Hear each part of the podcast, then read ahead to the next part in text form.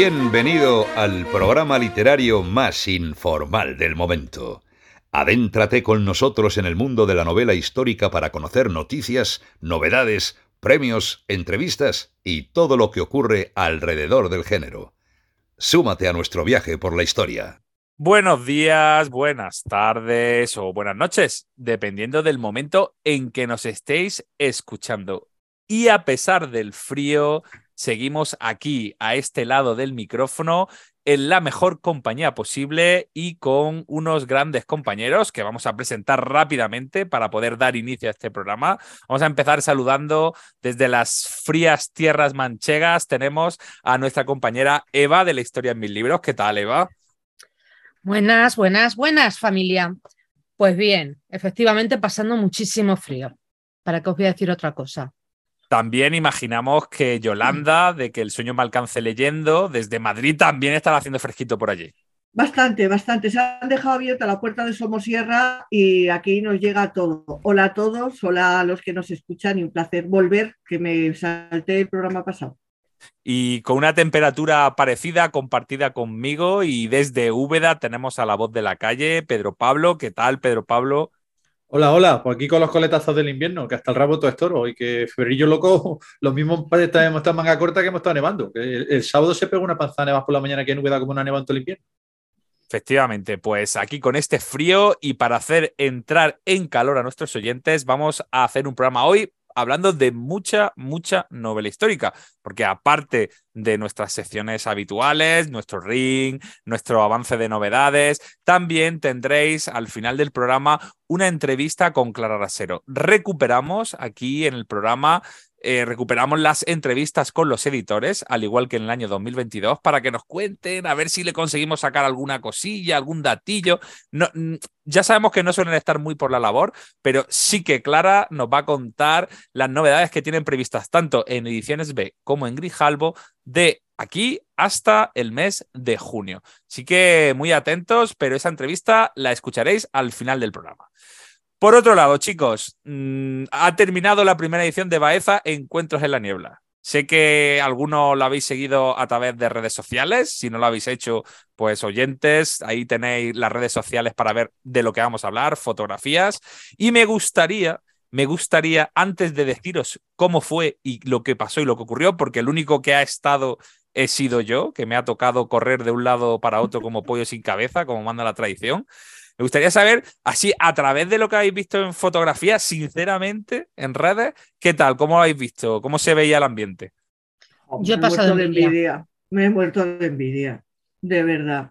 Yo quería haber estado, quería haber estado, no solo ya por las presentaciones literarias, y creo que eran, pues eso, que han estado genial, además muy bien de público, por lo que vi en las fotos, es por el tema de ir disfrazado como, vamos, y lo del el pase, ¿no? Como Monster, Monster Walk. la Monster Walk. Eso fue un exitazo, Pablo, pero cuantísima gente fue. hubo, mucha, hubo muchísima gente. yo no lo sé cuánta gente hubo. Yo solo veía a los primeros, ya los últimos no los veía. No, no, pero es que fue una barbaridad de, gente y, y, participación. Yo creo que Baeza se ha volcado mucho con esto y, los sitios muy chulos. El, donde era la charla literaria, eh, me parece que es un acierto hacerlo allí en la antigua, en la antigua universidad, en esa, muy bonito, en esa aula tan bonita, queda muy bien. Mm. Sí, era así como, le daba así un estilo, no sé si habéis visto la película esta última de, la Academia, donde salía Christian Bale, creo que el otro día también lo nombré, ¿no? Así un paraninfo siglo XIX, ¿no? Ese ambiente así victoriano. Faltaba nada más que la mesa y el cadáver allí en el centro. bueno, cadáver hubo, pero, pero falso. Pero falso. cadáver hubo. Pero en la calle. La única pega que falló nuestra Marta, Marta Robles, que puso su, presencia a última hora por un problema familiar, pero creo que fue lo único, por poner un puntito de negatividad en el asunto, que no fue todo perfecto. Pero que creo que, bueno, eh, seguro que Marta tiene alguna ocasión otra de, venir a Baeza y que no, no va a volver a acompañar cuando pueda. Bueno, pues yo puedo decir que por lo menos las, los que estuvimos y las que estuvimos allí, estamos súper contentos porque salió muy bien. De hecho, vamos, yo soy totalmente sincero y salió mucho mejor de lo que esperábamos, no por el contenido, que eso sabíamos que, que, era un contenido tanto en las películas como en, como en los autores que iban a estar presentes, actividades, sino por la gran participación. O sea, siendo una primera edición, o sea, es que nos hemos puesto por encima del millar de participantes, que oye, ya nos hubiera gustado, ya nos hubiera gustado, sobre todo que las presentaciones literarias tuvieron una media de 40 personas, o sea, una media de 40 personas en una primera edición, bueno, aquí estamos Pedro y yo que hemos vivido el certamen. O sea, ya no hubiera gustado un arranque así para el certamen, ¿eh, Me quedé, me quedé con ese comentario que dijiste tú y creo que llevas razón, de que las, cuesta mucho sembrar y que los eventos vayan, vayan creciendo y vayan aumentando. Y en el certamen de novela histórica, ahora estamos todos muy contentos y muy satisfechos, pero ha sido un camino difícil y los comienzos no eran, eran fáciles. ¿eh? Las charlas algunas veces en los primeros años estábamos allí cuatro gatos y un tambor. Y... No, se, podía ir nadie de allí, como si fuera alguien bueno, cerrábamos la puerta y allí si estaba guimeando se tenía que aguantar hasta que terminara porque allí no podía nadie ir turista, que entraba ahí atrapado, puerta cerrada, alguno, alguno, alguno, despistado que decía, ah, no se siente, ya te tienes que esperar hasta que termine la charla, no se puede sacar. Esto tiene, un tiene, un código de autodestrucción la puerta que hasta que no llegue la hora no puede salir nada. y me parece el primer año, la verdad que eso, lo que tú comentas, mucha gente, mucha gente. Mm. Sí, hombre, yo, yo creo que, que esa respuesta de público que ahí había mucho público del certamen, ojo, o sea, había mucha gente que del certamen de novela histórica que, estaba por allí. Y, gente del club de lectura de, de, Baeza, que también son, mm. son fieles a nuestro certamen de novela histórica, que vienen a, nos visitan durante el certamen y que han estado también siguiendo. Bueno, y, forman algunos de ellos forman parte de la comisión lectora del certamen, que también Efectivamente. Entonces, yo creo que, que, evidentemente el bagaje del certamen, el, sus redes, que la gente nos sigue, pues ha ayudado a que podríamos decir que no es un arranque que parte desde cero, ¿no? Que no es, vamos a decir, que, que, que empiezas con cero seguidores, sino que, que al final, a través de aquí, de, del podcast, de las redes sociales, de lo que cada uno de vosotros habéis compartido en vuestras propias páginas, o sea, empieza en una posición de más 5 más 10, ¿no? Si tuviésemos que valorar. Entonces, la verdad que muy contento y que, bueno, que ya os digo que, el año que viene repetimos. Que, ¿Hay, intención de repetir? Esa era la gran pregunta, ¿eh? ¿Hay intención de repetir? ¿El Ayuntamiento de Baeza está por la labor? Sí. bueno, eh, se están pensando incluso en que a lo mejor se hace alguna actividad satélite eh, más adelante, en plan esto podemos hacer algo más a lo largo del año y que no sea solamente se un campanazo. Que estamos en año de elecciones aquí, ¿eh? Espérate a ver que pasen las elecciones, a ver. No, Pedro, pero, pero, pero cualquier cosa, cualquier cosa que se vaya a hacer. Que aquí están los ayuntamientos pintando las calles, vamos, no faltan brochas para pintar aquí las calles que no se han pintado en cuatro años, están aquí vamos, pintando. Sí, ya, pero en todas partes, ¿eh? En todas partes, Pedro, te lo vamos, digo yo.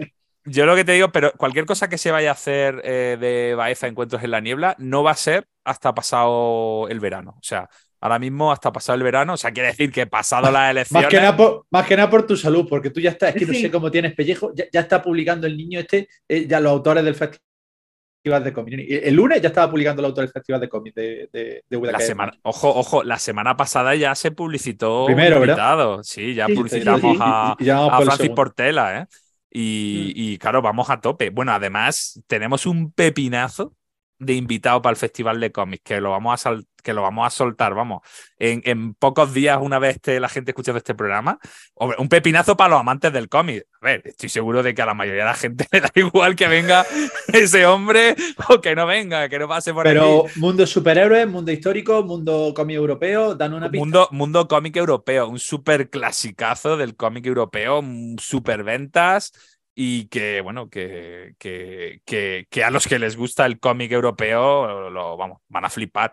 Pero bueno, ahí, ahí está eso, ¿no? Oye, que el otro día me enteré que el dibujante, ya estamos, ya no estamos yendo, pero que el otro día me enteré que el dibujante de los pitufos, el actual dibujante de los pitufos es español. O sea, y me ha dado ganas de traérmelo aquí al Festival de Cómic Europeo. como dato absurdo, como dato absurdo del programa. Ya está, ahí, lo dejo. bueno, eh, bueno, eso, que ha ido todo muy bien y que, estamos muy contentos, que, seguimos adelante y que esperamos que para la próxima edición, pues toda esta, toda esta buena gente del podcast, pues que ya sí que nos acompañe que ya estén aquí con nosotros en Baeza Encuentro en la Niebla, pues dando caña y tendremos que encontrar una segunda Beltraneja, ¿no? Habrá que, que, poner un mocho o algo, ¿no? Para... Sí, no sé. En Baeza hay mucho garito. Baeza también hay garito, ¿no? Pues nada, habrá que elegir uno de referencia. Ahí lo, ahí lo malo, Pedro, es la vuelta, ¿eh? O sea, porque en Úbeda no hay que coger el coche, pero allí. Bueno, podemos volver por el carril bici, Pedro. Carril bici andando son 10 kilómetros. Con una linterna con la, batería del móvil no llega con el blando. En una, en una hora nos plantamos en casa, ¿eh? Podemos decir, cuando estemos saliendo. mucho, mucho, mucho rodando cuesta abajo, veo yo una hora, ¿eh? Oye, pero que lo bueno es que casi todo es cuesta abajo, ¿eh? Viniendo de Baeza para. Bueno, bueno, bueno, bueno. Del hipermueble hasta que le echan mano al Faria, que en Úbeda, eso acabo yo de ir esta tarde corriendo y he vuelto desde Clavijo y eso no es cuesta bueno, abajo. Bueno, ¿eh? pero nos pagamos un taxi, tío. Nos pagamos un taxi que tampoco por nueve kilómetros nos van a. algún patinete, patinete Oye, oye, un patinete eléctrico, tío, ¿eh? Con, con, el logo de Baeza Encuentro en la Niebla y del certamen. Por allí, por, a las 2 de la mañana, a las 2 de la mañana por el carril bici. Lo mismo que concesionarios de coches que patrocinan eventos, tú tienes que buscar aquí una empresa de, patinetes eléctricos que, eso, que patrocine Baeza Encuentros con la Niebla. Pues sí, porque yo los de los coches ya, ya, lo no te veo, No te veo por la labor de darle de comer a los hoteles de Baeza, ¿eh? No, no, no, te, no, no te has planteado a los invitados. ¿eh? Los invitados, los invitados de Baeza Encuentro la Niebla se alojan en Baeza, que es donde se tienen que alojar para llegar en hora y a tiempo a los sitios. Otra cosa son las gentucillas del podcast, ¿no? Hombre. Hoy llamado Es que, no, hombre, a ver, a ver, pues por supuesto, habrá, que, habrá que apoyar a nuestra ciudad hermana Patrimonio de la Humanidad. Pero bueno, yo creo que vamos a parar aquí, vaya ser que nos escuche algún político y entonces. estamos ya arena movediza. Estamos sí. Bueno, pues eh, no sé, oye, no sé, me he despistado tanto con hablando aquí de los pitufos y hablando ahora del patinete que no sé si teníamos algún tema más que comentar bueno, la gente, por cierto, parece ser que se ha reído mucho con el comienzo del programa el otro día, en el que se me insultó aquí directamente y se me llamó feo, o sea, que no digo a, la, gente lo que le gusta es la carnaza. Esto está el salseo, el salseo, aquí mucho no lo sabes tú. leemos los libros, mucho preparando, mucho las páginas, ves que leemos y aquí al final lo que le gusta a la gente son los navajazos y los sablazos. Ah, totalmente, totalmente. Oye, eh, también mm, voy a decirlo porque, porque tenemos ahí un buen, un buen compañero y un buen amigo, eh, se han anunciado una nueva jornada de novela, bueno, de ensayo y de novela histórica aquí en la provincia de Jaén, ¿vale? Que se van a hacer en Santa Elena, ¿vale? Está por ahí la información. Nosotros, como siempre, o sea, nos animamos a que la gente se meta en el mundo de la novela histórica. Incluso nuestros amigos de Linares han puesto un, han puesto un mensaje en Facebook donde ponía, bueno, en, general en redes sociales dice, donde, donde comían dos, comen tres.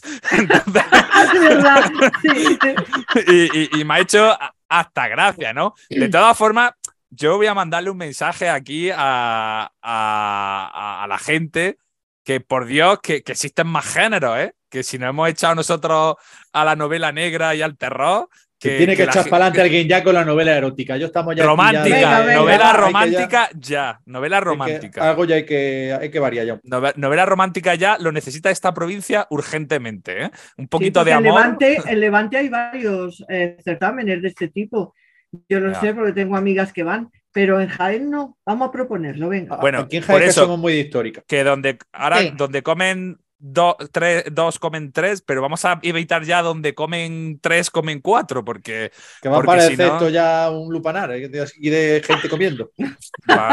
vamos ya mismo, bueno, bueno, ya está. Que le mandamos mucho ánimo a nuestros compañeros de, Santa Elena. Sí, porque eh, Marco Javier Esquirante, que es el alma mater un poquito esta jornada y que buena gente, Marco. de la, buena gente, sí. Eh, pues eh, bueno, está con su, con su, grupo Templo, que está también en el frente de la, de la, organización, está lanzando las jornadas que son el 29 y el 30 de abril en Santa Elena. Mezclan novela histórica y ensayo. Sí. Y pues que le vaya muy bien, que tenga mucha suerte. De todavía, todavía no han dicho autores, ¿vale? No, están anunciados. Todavía no están anunciados. Cuando anuncien algunos de estos, pues ya, ya criticaremos y hablaremos sobre ellos pero todavía no se ha dicho nada. No sé si, si Eva o, Yolanda tienen algo Estoy seguro que Marcos no está oyendo, que es un oyente fiel del podcast. Seguro que. Sí, Marcos sí. Marcos sí, sí. y también estuvo con nosotros en, noviembre, nos estuvo, nos estuvo visitando. Sí, estuvo en, novedad, estuvo en novedad. Yo le conocí allí y le está poniendo muchas ganas, ¿eh? Le está poniendo muchas ganas, muchísimo interés y creo, por lo que yo sé, que el ayuntamiento también está muy implicado en, en el proyecto. Bueno, pues ahí dejamos ese último dato. Santa Elena, para todos aquellos despistados que cuando pasan de Perro ya se creen que están en Cádiz, es eh, prácticamente el primer pueblo que te encuentras según sales de los túneles y de los puentes de, de Peñaperro en la autovía, pues lo primero que te encuentras a la, entrada de Jaén. Casi, casi cuando todavía no te da tiempo de ver Olivo, está en Santa Elena. Que está en ese mismo municipio, Pablo me hace un poquito de cuña, y luego dice que si vendo, que si no vendo, el Museo de la Batalla de la Nave de Tolosa. O sea que es una ocasión estupenda para quien se acerca a la jornada, quien no conozca todavía el Museo de la Batalla de la Nave de Tolosa, para que se pase por el museo y que disfrute de esta jornada y que disfrute de Santa Elena los días que se celebren. O sea, que, me pilla más cerca Santa Elena que Úbeda, ¿no? Hombre. ¿Ves cómo yo sabía que había algún alma cándida que no sabía dónde estaba Santa Elena? ¿Ves? Sí, te, pilla eh, más o menos a casi 50 kilómetros menos. O sea, yo creo que estará a una hora de, Ciudad Real, ¿eh? Ahora, no sabemos si hay Beltraneja o no hay Beltraneja. Eso. No lo. La parte de celería, como no. me vas a eh, hacer dudar. Están los abades de Santa Elena, que hay, una área de servicio. No, ya, pero, pero, pero vamos el mesón de Peñaperro y todo. Bueno, eso sí, mira, el mesón de Peñaperro me parece bien que lo publicitemos, pero hombre, las la franquicias no vamos a ponernos aquí todavía. Mientras no nos patrocinen los abades, nosotros no hablamos de los abades. El mesón de Peñaperro no es ese de las banderas, ¿no? No. Vale. Es el, es el Casa Pepe, que es famoso por tener pero ese está, en tu, ese está, en tu, tierra, Eva. Ese, no es andaluz. Ese es de mi tierra. Uy, por Dios, ese, es manchego, ¿eh? el casado. bueno, ya está. Si de todo tiene que haber en la viña del Señor. Pues sí, bueno. Bueno, venga, vamos a ponernos serios, que parezcamos gente respetable y, y, vamos a hacer una pequeña pausa musical y volvemos enseguida con las novedades.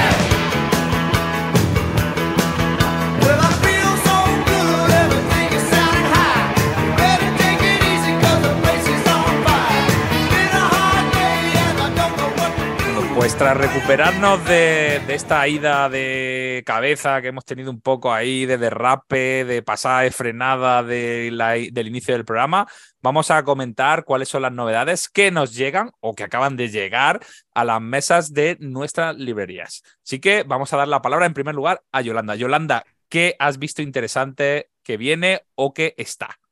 Está, está. Es un libro que salió, si no me equivoco, el 25 de enero y yo me enamoré de él eh, porque tiene una edición maravillosa. Es El Cantar de Líbana de Peridis, que además está mm, ilustrado por él. Es una belleza por dentro del libro y es una novela que alterna pues, dos líneas temporales. Una en la que se va a los tiempos del famoso Beato de Líbana, cuando la península todavía estaba por reconquistar y luego nos pasa al presente con una protagonista especial porque es una sexagenaria que se llama Eulalia, que se ha quedado viuda y que pues para llenar el vacío de, su vida y ese síndrome del nido vacío que tienen algunas mujeres, pues se apunta a un seminario sobre los beatos que se da en la Universidad de Valladolid y allí un profesor retará a sus alumnos a que hagan un descubrimiento sensacional, el que sea.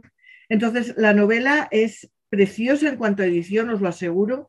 Está ilustrada por el propio Peridis. Y sí que es cierto que a medida que yo con la primera novela de Peridis, que ganó, si recordáis, el premio Alfonso X el Sabio, yo tuve mis más y mis menos porque no me gustó nada. Creo que Peridis es un grandísimo divulgador, pero en narrativa en aquel momento me pareció un bluff.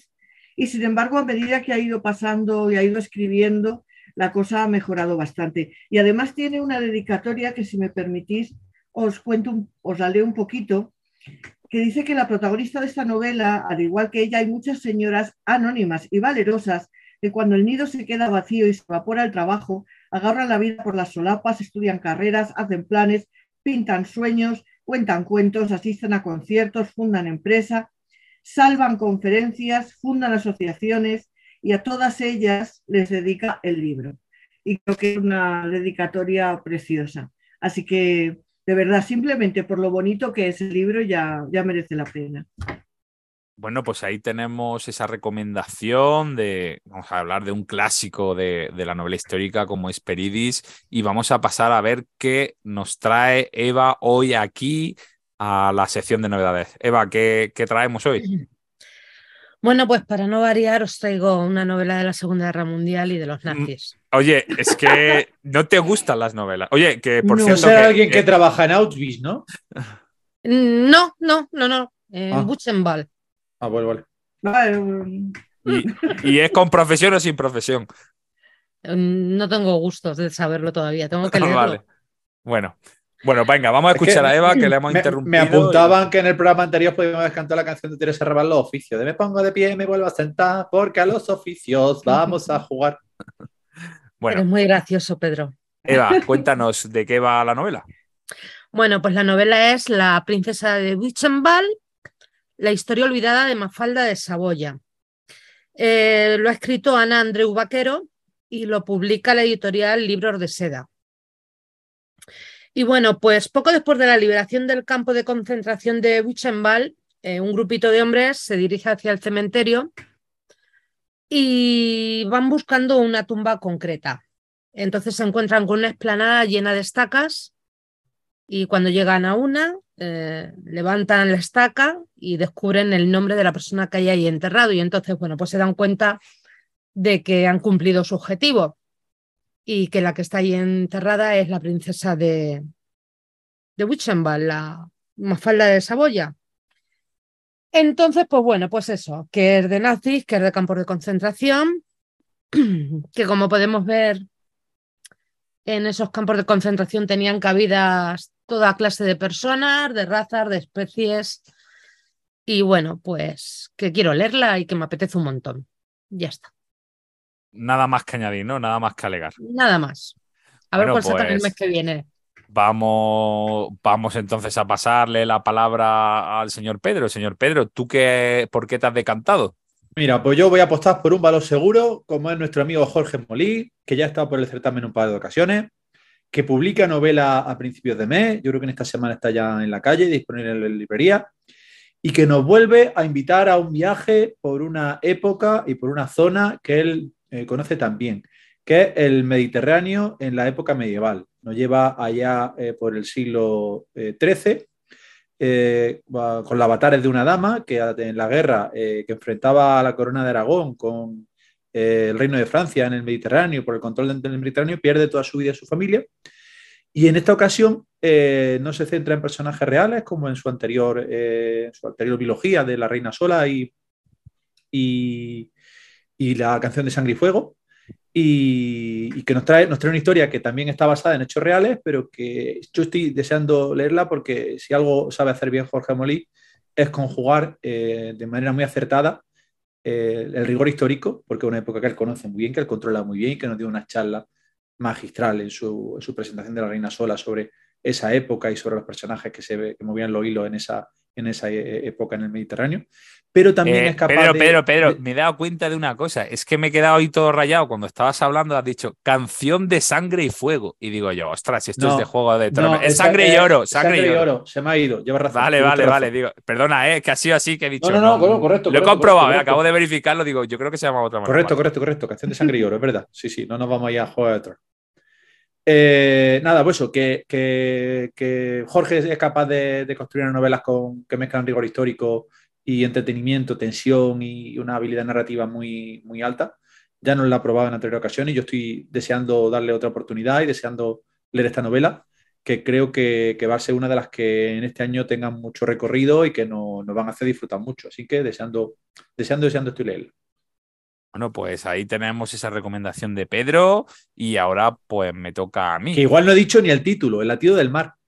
El latido del mar, de Jorge Molís, que además eh, de él concretamente tenemos. Publicada en Planeta, 624 páginas y ya en la librería cuando salga este podcast. efectivamente. Y decir que aquí eh, le hicimos una entrevista con motivo de su, último, de su última novela y que Jorge Molís, la verdad que ha estado por el certamen creo que al menos dos veces. Dos veces seguro. Yo, no sé, no sé si una tercera, pero dos veces seguro que ha estado acompañado.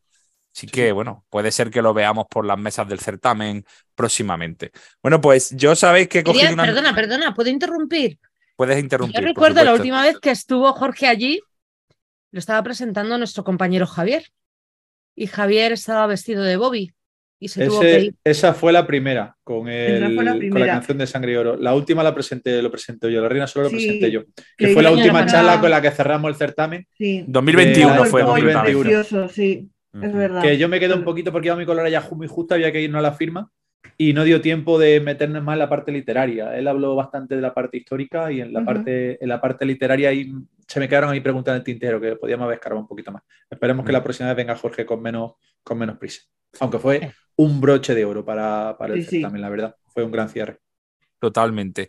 Bueno, pues yo eh, me he decantado esta vez por una, por una nueva voz una nueva pluma dentro del mundo de la novela histórica, que es eh, Jorge M. Mier. No sé si lo he dicho bien, pero así aparece en la portada. Y es una novela, se llama El espíritu del ciervo y que va a publicar Edasa en cuestión de muy, muy poquitos días. Me hace gracia porque cuando mm, me decidí por esta novela empecé a buscar información y bueno, pues eh, me hizo gracia que en la propia página de Edasa eh, decía como sinopsis de la novela, decía, la prehistoria no es un tema muy recurrente para la novela histórica, quizá porque no sabemos demasiado sobre cómo vivían, pero también tiene su parte buena. El autor puede hacer volar su imaginación para rellenar esos vacíos en el conocimiento de su vida cotidiana. Y así nadie en el espíritu de ciervo que esperamos guste tanto como nosotros. O sea, me ha parecido una super sinopsis que básicamente ha dicho, como no sabemos nada sobre el paleolítico superior, el autor puede jugar todo lo que quiera. Entonces, ahí, ahí me han ganado. Y bueno, bueno, decir que esa era la primera sinopsis, luego más adelante he visto que, que aparecía otra donde, bueno, pues ya explicaba que vamos a seguir a un personaje a lo largo, pues eso, de, de un ejercicio de, de imaginarnos y de saber pues, cómo vivían, cómo cazaban, cuáles eran sus pesares. O sea, dicen que se ha escrito poco sobre la prehistoria, pero yo tengo la impresión de que sí hay cositas, ¿no? De entrada, todos estos libros de, del clan del, del clan del oso cavernario, ¿no? Que, que, han sido, vamos a decir que, que ha sido un bestseller. Yo recuerdo que todo que de verlo continuamente y de seguir viéndolo, ¿no? De esta, creo que es una autora, creo que es canadiense, si no recuerdo mal, o estadounidense o canadiense es la autora. Y luego también hemos visto algunas incursiones en este mundo, pues últimamente eh, en algunas novelas, ¿no? Es, es, verdad que no es una temática. Perenares, tiene, algo, tiene alguna que Antonio Perenares tiene escrita alguna de la. Bueno, bueno, yo conocí a Víctor Fernández Correa con una, sí, con una novela de la prehistoria, del 2012. Sí, sí, sí. Entonces, ¿qué digo que, ¿Seguro que no lo conociste en un partido del Athletic? Segurísimo. Bueno, yo digo que, que, que sí, que, que, sí hay gente que se está aventurando en este, en este campo, ¿no? Que no es un campo fácil, porque bueno, estamos yéndonos muy, muy atrás en el tiempo. Pero, hombre, que, que es curioso, ¿no? Y creo que es un ejercicio de, de, imaginación, independientemente de que existen datos, tenemos conocimiento, pero que es un ejercicio de imaginación fuerte. O sea, es un riesgo meterse en ese campo, creo yo. Y, y yo por eso me he decantado por esta novela. Verás como hay alguno que dice, los hombres de Cromañón no hablaban así. sí, claro. Pero ¿Cómo habla el hombre de Cromaño? Vamos a ver, es que eso deja a los novelistas que novelen leche. Bueno, estupendo. Que me he decantado por ella y a ver si esta novela nos sorprende. De hecho, la verdad que tengo ganas de, hincarle el diente. Oye, ¿sabéis que se me ha olvidado una cosa súper importante por comentar al principio del programa? Venga, dispara. Estás con el Alzheimer fatal ya, Pablo. Oh, estoy fatal. Eh, que, que, que el próximo programa que vamos a hacer es nuestro programa número 50. ¡Oh! ¡Toma! fiesta, fiesta. Cumplimos, ¿Nos vas a subir el sueldo? Eh, el, doble, el doble, 2 por 0, 0. O sea, que considérate duplicado. Que, que, que, eso, que son 50 programas. Oye, que es una cifra, ¿eh? Vamos, eh, tres, tres temporadas, 50 programas Y, la verdad que eh, se me había olvidado comentar que nos encantaría y nos gustaría, por lo menos creo que, que en eso estaremos todos, todos de acuerdo, que con motivo de ser un programa número 50, que oye, que estaría guay que nos mandasen preguntas, ¿no? Sobre, sobre el podcast o sobre, o sobre nosotros o sobre lo que sea para contestarla en el programa número 50. Digo por si la gente quiere indagar un poquito más, aunque estamos más que indagados, tenemos todas redes sociales y tenemos todo eh, mm, mm, páginas web, blog, etcétera. Pero oye, el que quiera que nos mande preguntas a través de iVoox o a través de las redes sociales, que las contestaremos al inicio del programa número 50. ¿Lo veis bien, chicos? Sí, preguntas, sí, sugerencias, lo que quieran. Sí, pero las preguntas no pueden ser de carácter íntimo sexual, ¿vale? Bueno, yo daba, ya no quería yo, no quería yo. Tú te has quedado con la, novela, con la novela romántica por ahí con el rum rum. ¿no? Ay, ay, ay, Y me retumba así, pum, pum, pum. Vamos a hacer un spin-off del podcast aquí con estas cositas, ¿no? Pues no yo lo digo porque, hombre, no lo digo porque entiendo que, que nuestros oyentes no, especialmente no creo que tengan mucho interés en nuestra en nuestros escarceos de ningún tipo, pero bueno, que. Oye, podríamos ser trending, topic. Oye, oye, pero, pero igual a, bueno, sobre REN pueden preguntar de eso. Como no he estado hoy en el programa, pues que sobre REN sí pueden preguntar. No hay problema. Bueno. pues mientras os dejamos pensando en esas posibles preguntas que nos podéis lanzar a través de nuestras redes sociales para ese programa especial número 50, pues nosotros vamos a hacer una pequeña pausa y volvemos enseguida con nuestro ring.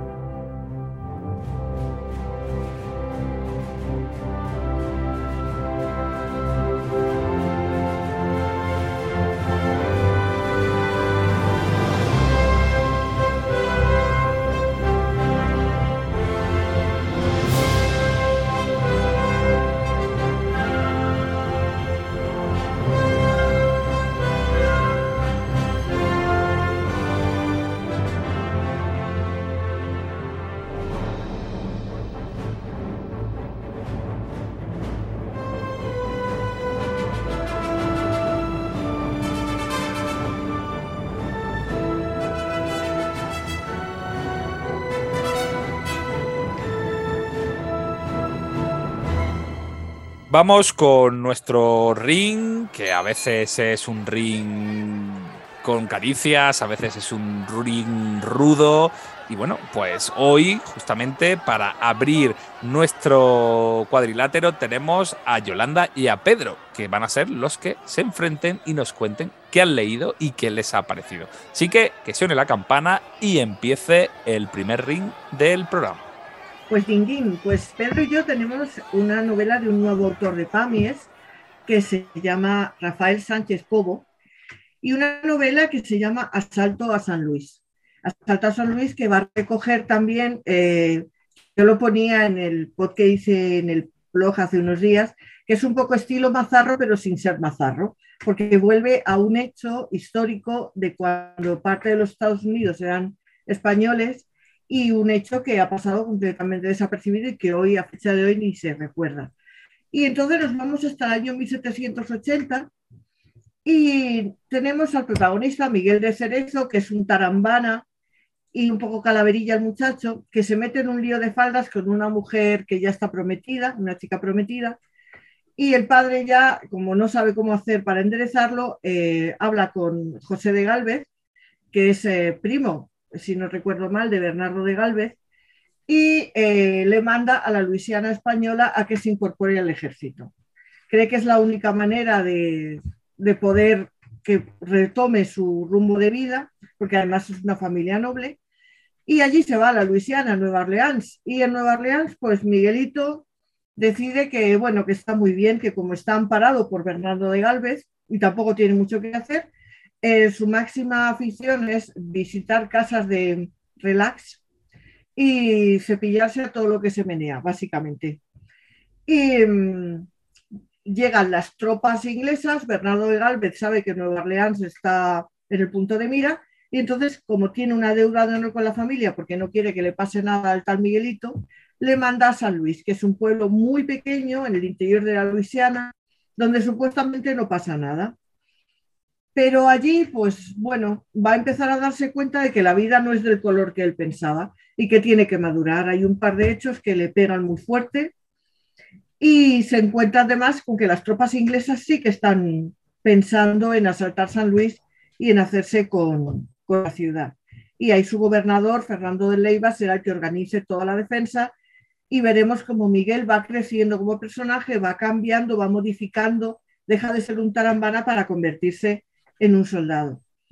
Es una novela muy entretenida, yo no sé a, ti qué te pareció, Pedro, pero yo me lo he pasado muy bien, he descubierto cosas nuevas, he descubierto un hecho que no conocía y creo que eso ya de antemano es un plus. Es un plus y es una novela que es curiosa, estaba mirándolo aquí ahora, está ambientada en el año 1780 cubre un arco eh, histórico, un periodo histórico muy cortito, porque la novela, eh, es verdad que eh, teniendo el personaje principal, nuestro joven noble Miguel, una evolución muy clara y un, un, cambio en su comportamiento muy claro, si nos vamos al, tanto a la ubicación geográfica como al momento histórico, estamos hablando de, una época muy, muy concreta y, muy, en muy poquito tiempo. es muy breve, es muy breve el espacio. Arranca la novela con una escena en una batalla, eh, que es curioso que eh, se habla en todo el rato de la novela de San Luis de los Illinois, que era el nombre español que tenía la, ciudad.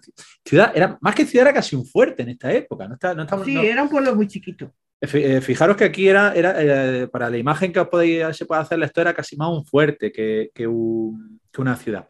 Y se habla de los Illinois, y es curioso que no le llevemos engaño porque San Luis, la ciudad actual de San Luis de, de, Estados Unidos, está en el estado de Missouri, no está en el estado de Illinois. Por lo cual ahí también hay otro, otro baile que tuve yo que, mirar y para, concretarlo. Y, aunque has mencionado bien que, bueno, eh, eh, en, muy poquitas páginas y en muy poquitos capítulos, eh, nuestro protagonista pasa de España a América y de Nueva Orleans a San Luis, con lo cual la introducción, lo mismo que en otras novelas, a lo mejor se hace un poco más extensa y puede que en algún momento no la entienda. Aquí, muy rápidamente, nuestro protagonista se ubica en, San Luis, que es el, marco y, el, el, donde, el escenario donde va a desarrollarse la novela. Y, aunque aparece y se menciona y, está en el trasfondo Bernardo de Galvez, tanto Nueva Orleans como la batalla de Pensacola, como toda esa lucha final de la, guerra de la independencia, eh, eh, es un artista invitado, es decir, no es, el foco de esta novela. El foco de esta novela es San Luis, es el, cómo las tropas británicas eh, quieren em, asaltar este fuerte, como el nombre de la novela indica, y, y, tomar posesión de ese territorio que era tan importante para el comercio de pieles y la actividad económica que viene esa zona y cómo quieren arrebatárselo los españoles. Y hay otra cosa que a mí me ha llamado mucho la atención, es el papel de las poblaciones indígenas y cómo eh, era eh, su participación y hacia qué lado de la balanza se, inclinaba la participación de las tropas indígenas, hacía que, la situación de uno u otro ejército fuera, eh, fuera distinta. Y coincido con lo que tú ponías en tu, en tu, en tu blog, eh, Yolanda, de que aquí está muy claro el papel que toma eh, las tropas británicas eh, con relación a la, tropa indígena, a la, población indígena, y, el, y, la aproximación que tienen los españoles que es completamente distinta. Es mucho más respetuosa y es más, a ver, buscando sus propios fines, pero que hay una situación un poquito más de, igualdad. No se, no se les toma como, como un, mero papel de, de intercambio, cosa que eh, por desgracia, creo que no está suficientemente subrayado y suficientemente conocido en nuestra, en nuestra historia. Sí, porque además eh, los ingleses en determinados capítulos se ve perfectamente el desprecio que tienen, aunque sean sus propios aliados, el que los considera un poco más o menos que infrahumanos, como que no valen para nada, no toman en cuenta las, a lo mejor las sugerencias que les dan acerca de cuál podría ser una mejor estrategia y simplemente los tienen, pues eso, para que luchen por ellos, pero nada más. Y sin embargo, en, el fuerte español, en San Luis, era habitual tenerlos como compañeros, como vecinos, y sí se les tiene en cuenta. Esa diferencia, yo creo que, aunque está tocada mm, de un modo un poco mm, escaso, pero sí que es bastante evidente. Y que los ingleses, pues, van a lo que van, está claro. Y les importa muy poco a quién se lleven por delante. Hay una cosa que me resultó curiosa, y hablando un poco de la estructura de la novela, es que los capítulos como que se solapan temporalmente. No sé si te has dado cuenta de eso, Yolanda. cuando uno termina, cuenta un poquito más de lo que pasa al principio del siguiente y cuando comienza el siguiente, retrocede algo en el, en el tiempo.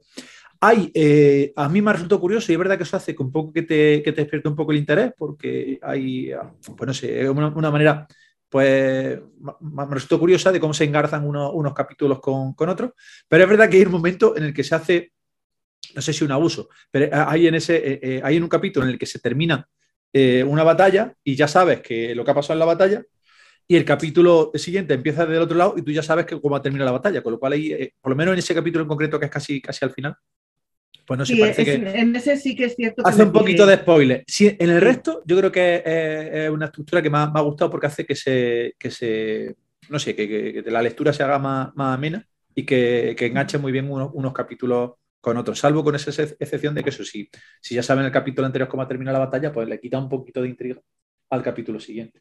Y bueno, al final como que lo de Pensacola sí queda, pero queda en un horizonte y lo que no sabemos es si ese horizonte tendrá continuidad o no. Sí, sí, sí. Eh, esta, esta novela, mm, no sé si en los, en los planes de, nuestro amigo Rafael estará, estará continuada, pero puede tener fácil continuación con, lo mismo, casi con los mismos personajes y con la misma. Y yo creo que es también de la y hay que subrayarlo un poquito. la apuesta de Pamie por, por, la novela histórica y por los autores noveles, porque sí.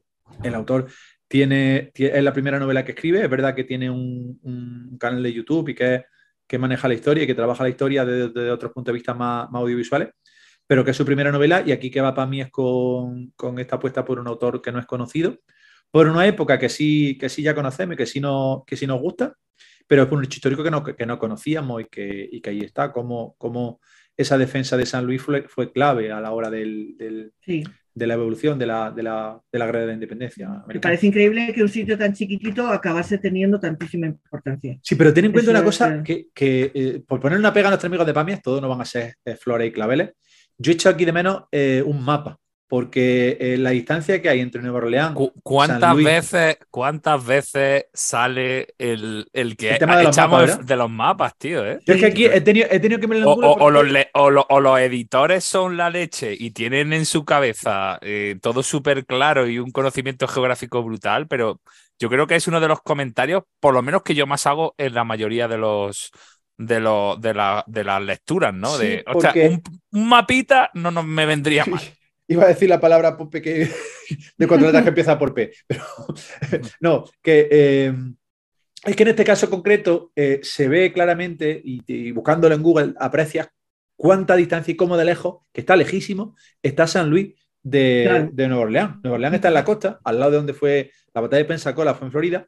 San Luis está en mitad de, la, de la nada. Y es que hay otro desplazamiento de los, de los protagonistas en unas condiciones muy penosas, en mitad de un frío, vamos, eh, eh, casi polar, eh, y que se narra muy bien la dificultad que tuvieron y cómo incluso hay, hay miembros de la expedición que mueren y qué tal, porque se, desplazan aún más al, norte, en el, en el, lago Michigan, en busca de una, una, expedición que hay, que hay en, la novela. Y, y, es que se ve que son distancias eh, eh, exagerar. Es que eh, ahora mismo en coche se tardan, yo no sé cuánto puede tardar, pero cruzar a Estados Unidos de norte a sur se tarda un montón. Pues imaginaros a pie, imaginaros en invierno, imaginaros con, la, con los medios que eran escasos que tenían esta mm. gente. Es verdad que hace el, autor en la nota de, al final, hace un poquito de descargo de que él, por estructura narrativa, no ha tenido más remedio que acortar un poco esa distancia. Es decir, sí, acortar el, que en realidad lo, que, lo que sería el, desplazamiento lo ha hecho más corto porque narrativamente se le iba un poco la, historia, pero que eh, eh, es que se podían tardar meses y meses en, cruzar esa, distancia en mitad del invierno eh, norteamericano. Pero es una novela, como yo te decía, yo me, ha entretenido mucho, se lee muy bien, es muy, muy activa, muy, no se mete en demasiados follones tampoco, ni en hacer determinados juicios de valor. Yo creo que cuenta muy bien las cosas, que tiene una narrativa ágil y que, bueno, pues que conocemos otro hecho nuevo. Eso siempre está bien. El personaje, el personaje principal le da la vuelta con un calcetín, como tú bien decías, eh, pasa de en, lugares de, dudosa reputación para convertirse casi en un, bueno, no héroe, pero en buscar eh, por, un, por unos hechos que pasan en la novela, en buscar esa venganza y en ser. Sí, pero se ve obligado, en cierto modo, se ve obligado. Y, y, cómo eh, lo que renegaba de San Luis, que había un momento en que quería volver, que decía que allí no había nada para él y que era aquello un cuchitril y que, que hacía en San Luis. Hay un momento en el que vuelve a la novela y se siente en casa y los protagonistas le, lo, lo, reconocen como diciendo, ve, ya era uno de los nuestros, ha vuelto a San Luis y ya te siente, te siente en casa. Y hay una cosa, es que hay, hay también como artista invitado en, este, en esta novela, hay franceses. No aparece el ejército francés, pero sí hay ciertos militares franceses que se unieron al ejército español a la lucha con los británicos, con lo cual no, no son un bando definido, pero sí, sí, que hay participación. Uno es el amigo del, del, protagonista, su, su, tronco, su compa, su, su compañero de, de, juerga, aunque luego también tendrán ahí empieza siendo compañero de juerga y luego compañero y, las cosas, y las cosas luego cambian, sí. Pero es que hay uno en el bando británico, que me vaya a disculpar, pero que yo tengo unos problemas con su nombre eh, bastante curiosos, porque, a ver, eh, mm, eh, ducharme, eh, leído en español, entiendo, entiendo que en francés será dicharme. Pero yo, pero yo cada vez que leía dicharme, no, no, no leía dicharme, leía ducharme. claro, y decía, y entonces, venía a ducharme y digo, venía a ducharse. Y qué, gente más limpia, qué gente más limpia, todo aquí todo No, ha sido, es, un nombre real, ¿eh? No es, no nombre del. Hay poquito, hay muy pocos personajes que sean que no sean reales. La mayoría son investigación y están escogidos por el autor y son, y son personajes reales. Este en concreto es un personaje real, que tu, su vida da casi para otra novela. Pero yo me vaya a perdonar y, y mi querido amigo eh, Rafael que me, que me disculpe, pero yo cada vez que leía Dicham, yo lié ducharme.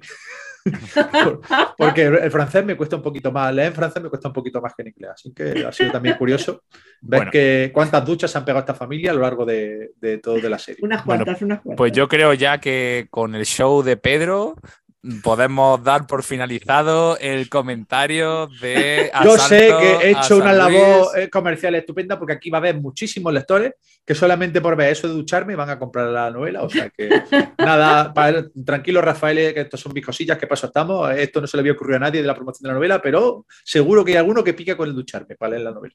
Bueno, pues ahí dejamos ese comentario, terminamos este ring, bajamos un poquito las luces de la sala y vamos tomando aire para el segundo combate. ¿No estás de acuerdo con nuestras opiniones? ¿Se nos ha olvidado algún dato? Escríbenos y déjanos comentarios en nuestras redes sociales. Comparte también el programa y suscríbete para pertenecer a nuestra tripulación y ayudarnos en este largo viaje.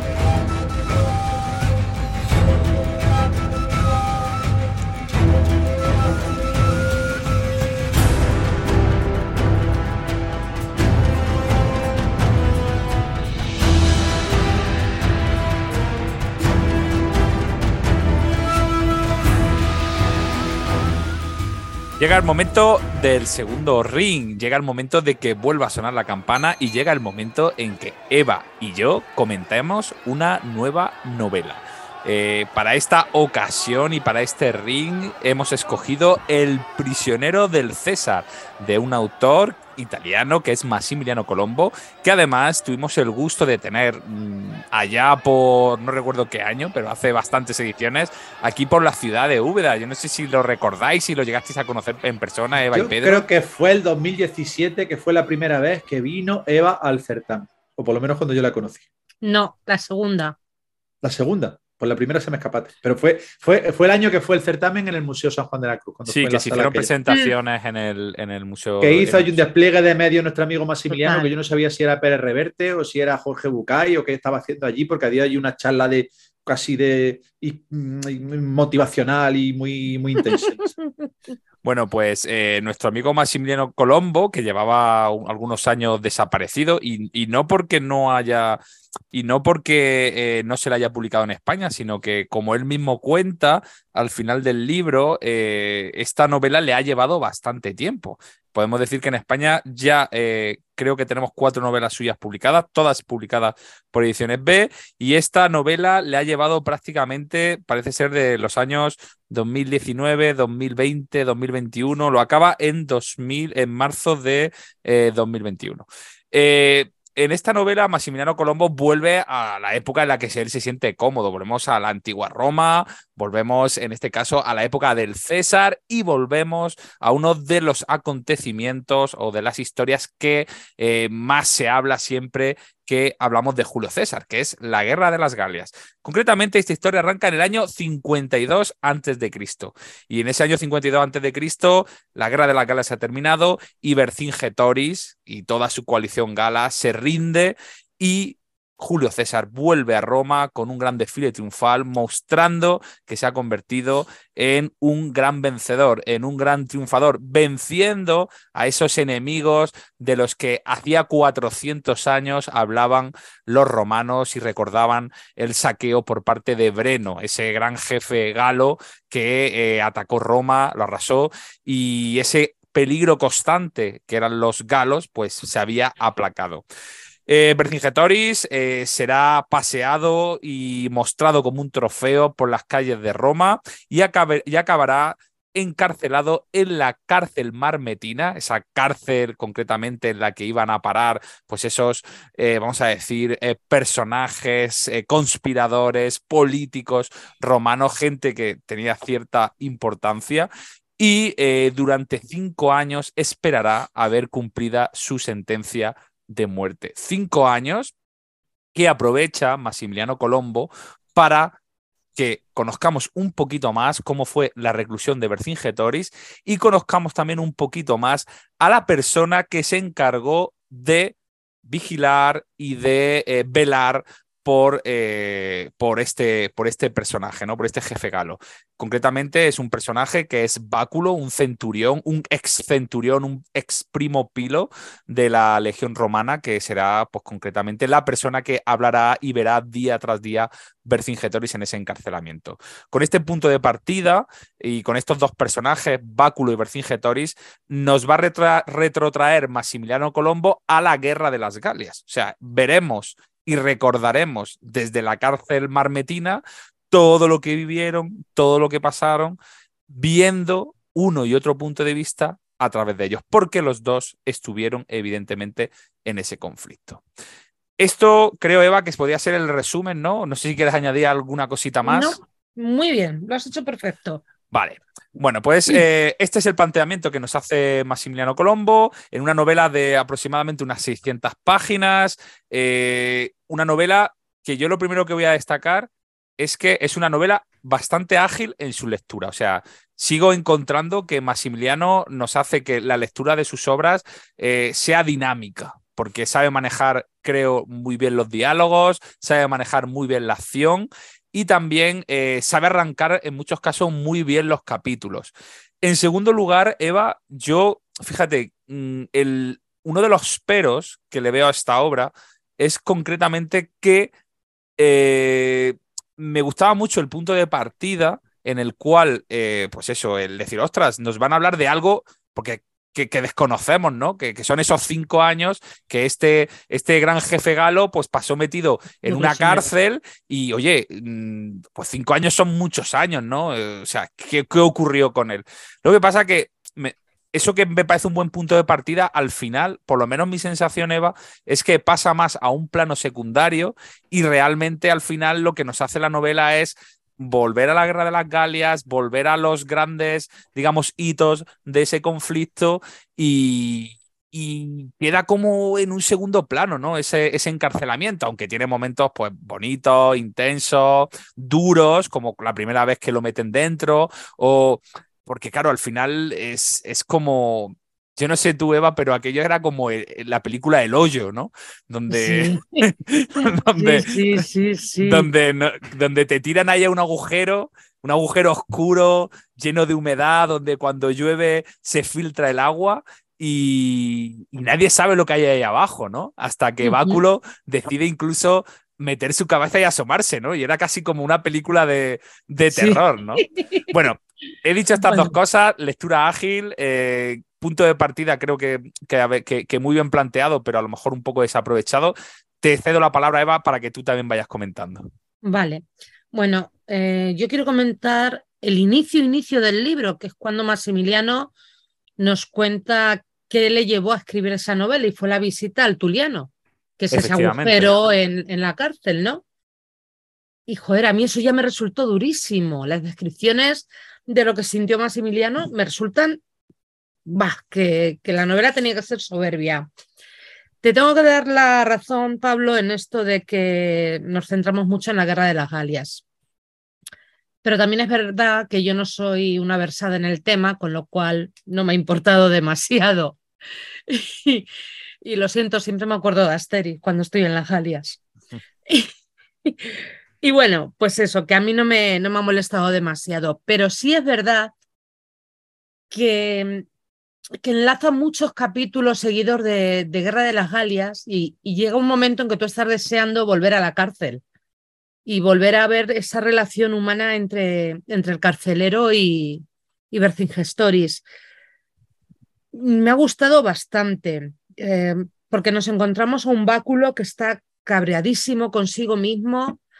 Bueno, es, es un personaje realmente báculo que mm, desde luego toda la primera parte de la novela vamos a decir que, que de mi punto de vista es un personaje ya totalmente desfasado, pasado, borracho, peleón y hay que tener en cuenta que todo esto se produce en este personaje porque realmente él deja el ejército y lo licencian porque sufre, no vamos sufre, vamos, sufre eh, una serie de lesiones durante una de las batallas o una, vamos a decir, o uno de los eh, a, tu, no me acuerdo cómo se llama, es como a tu atu o tu, algo así es el nombre, ¿no? Y, y, bueno, y pierde, y pierde varios dedos de, de, la mano derecha. Menos mal que no lo íbamos a decir.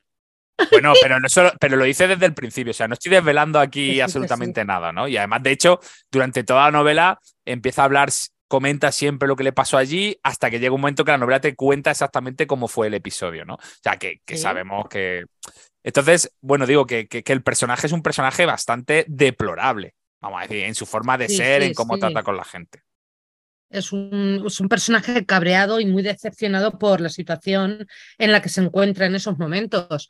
Pero también nos encontramos con un, con un Rex Galo que, que está desesperado en su encierro, que se pregunta a sí mismo si no podría haber sido de otra manera, si podía haber cogido otro camino. Yo es verdad que es un personaje que, que a mí me da mucha lástima en muchos momentos, porque, bueno, Vercingetorix, según la narración, está destinado a eso, porque su padre era un rey que le mataron y él tenía que seguir su estela.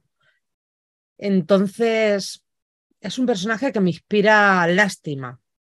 Es un pobre, es un pobre diablo. Lástima, pero bueno, hay que decir que, que, cumple mucho nuestras expectativas, ¿no? O nuestra imagen de Vercingetorix de galo, leal, de palabra, honorable, ¿no? Y bueno, pues desgraciadamente, pues terminó como, como terminó, ¿no? Pues pero, pero que sí que lo vemos, ¿no? Ahí con ese pelo largo, con ese bigote, esa barba metido ahí dentro de ese agujero sin luz.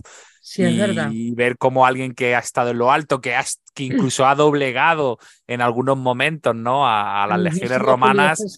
Cómo, cómo, cómo, acaba metido en ese agujero, pues incluso él lo dice, ¿no? En algún momento. Dice, yo en Alesia, porque Alesia, que va a ser el momento final ¿no? de esta guerra de las Galias, él, él, le dice a sus propios camaradas que qué quieren hacer con él.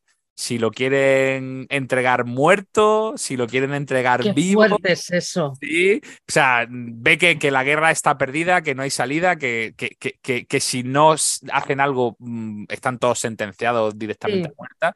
Y bueno, y él se arrepiente y dice, ojalá, ojalá me hubieran matado, ¿no? O ojalá Julio. César me hubiera mm, castigado y ejecutado allí mismo directamente Sí, en vez de meterme en este, en este agujero, ¿no? Pero luego, pues una cosa que me gusta mucho del autor es pues que en esta novela, como en el estandarte de púrpura, el estandarte púrpura era con Boudica, la reina britana. Era, era el levantamiento, es verdad, era el levantamiento de Boudica, ¿no?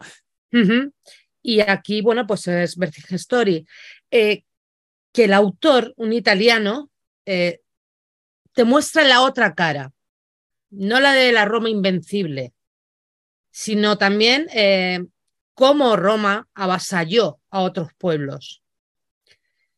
Y a mí mm, quiero destacar esto porque en una, una conversación que tuve con Manfredi, eh, Ahí, recuerdo ahí- que ahí me- en nada, dice, en una charlita que tuve con Valerio Máximo Manfredi, tomando Sí, café sí. tranquilamente. Venga, sigue, Sí, Eva.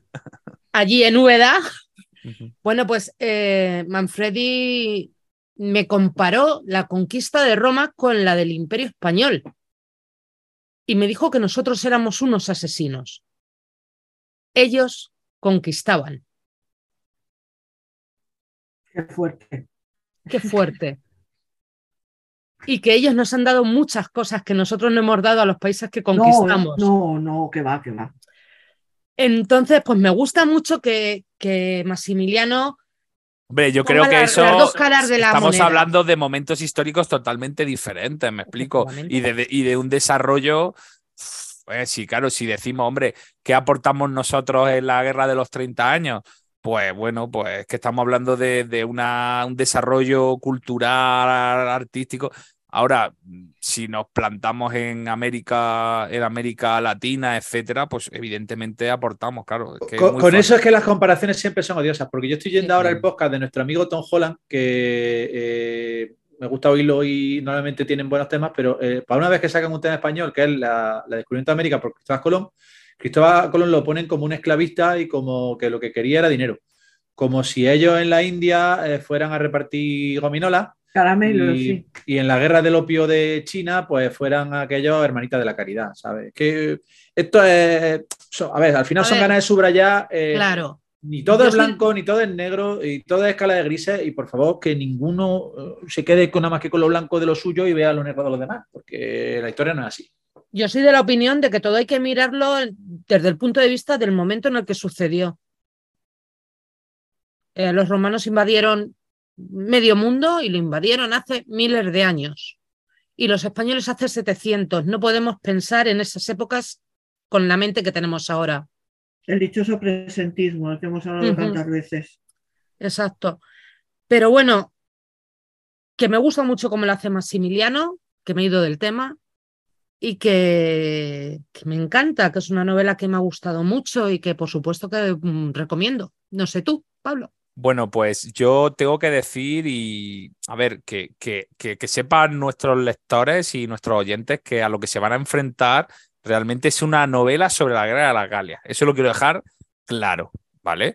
Que ojito que, que, que sí, que va a pasar lo que hemos comentado, la cárcel y tal, pero vamos a tener un continuo eh, regreso al pasado o flashback al, a, pues, a los diferentes momentos de, de- de una guerra larga que fue la guerra de las Galias, ¿vale? Que no fue una cuestión de dos, tres añitos, sino que eso se prolongó bastante tiempo. Entonces, como para aquellos que no hayan leído sobre la guerra de las Galias o no la conozcan mucho, oye, mm, está muy bien planteado porque va directamente a los, a los hechos clave y los plantea muy bien y los recrea muy bien y, y no te pierdes, ojo, ojito. Y eso que al final del libro meten una especie de glosario de nombres de personajes, pero yo no he sentido en esta novela la necesidad en ningún momento de, de tener que ir a ver quién es este y a ver quién es el otro. Es o sea, verdad. no lo ponen, pero no lo veo, en mi caso no lo he visto necesario, Eva. O sea, no me he perdido No, no. y los personajes estaban perfectamente definidos, identificados. a pesar de esos nombres que muchas veces yo directamente, pues creo que cada vez que lo, leía le cambiaba el nombre a los personajes, pero sabía quiénes eran, que es lo importante de todo esto, ¿no? Este es el hermano, este es el amigo, este es no sé quién.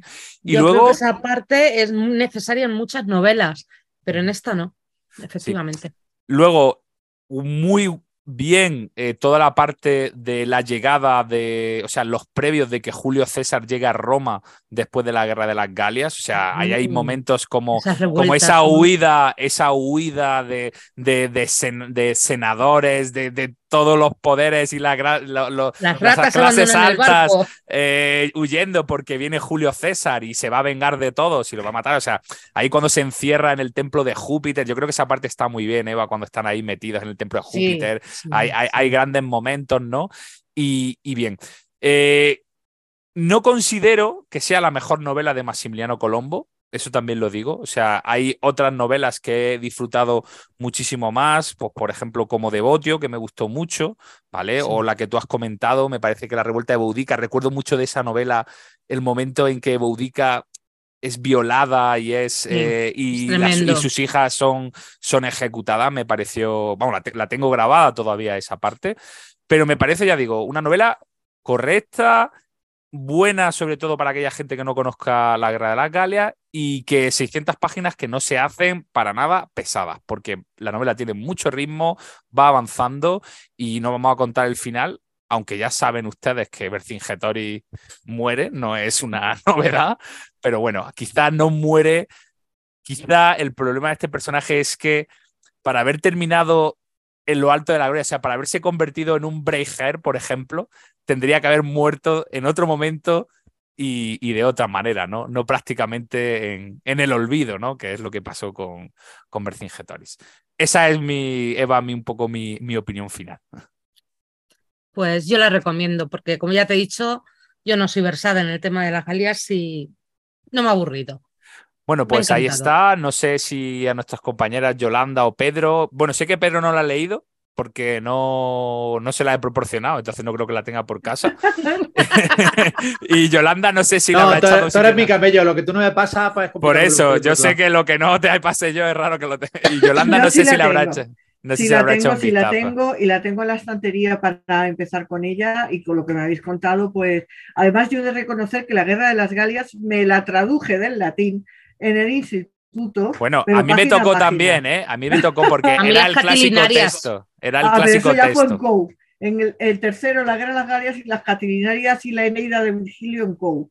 Eso ya era droga dura, vamos. Bueno, pues yo, si Maximiliano nos escucha, yo le mando un fuerte saludo desde aquí, desde España, que tenemos muy buen recuerdo de él, que seguimos disfrutando con sus novelas y que esperamos que siga escribiendo y que esta vez no tarde tres años en volver con una nueva novela. Que, tarde menos, ¿no? Pero que, que siga por este camino que está muy bien. Y creo que toca hacer una pequeña pausa y vamos a pasar directamente a la entrevista que tenemos con Clara Rasero, editora de Ediciones B y de Grijalbo, y después de la entrevista volvemos todos para despedirnos. ¿No estás de acuerdo con nuestras opiniones? ¿Se nos ha olvidado algún dato? Escríbenos y déjanos comentarios en nuestras redes sociales. Comparte también el programa y suscríbete para pertenecer a nuestra tripulación y ayudarnos en este largo viaje.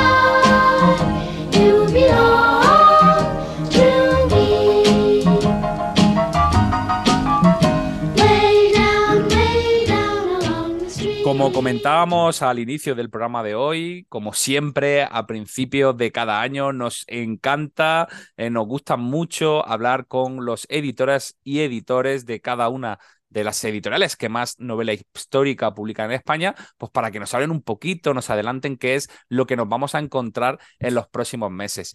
Y hoy tenemos con nosotros ya veterana, porque es la segunda vez que, que, se conecta y nos dedica unos minutos, a Clara Rasero de Ediciones B y también que nos va a hablar de Grijalvo, ¿correcto, Clara? Bienvenida aquí al programa.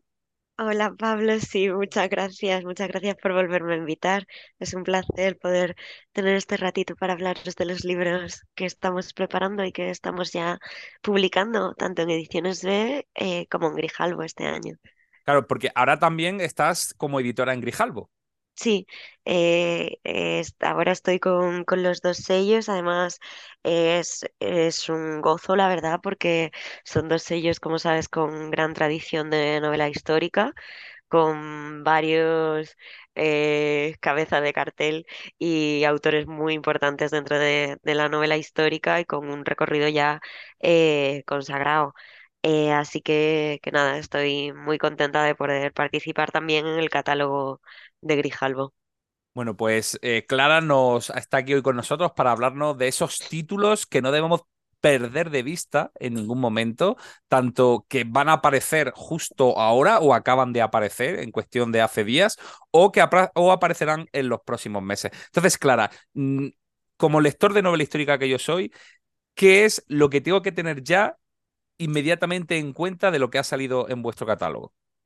Bueno, yo primero, Pablo, te voy a hablar de, dos novedades que, ya están en las librerías, que ya podéis ir corriendo a por ellas, eh, que son por un lado la novela de Alberto Caliani, La sombra del impostor, y la novela del también ya veterano eh, de este sello, eh, Luis Tueco, que es El tablero de la reina.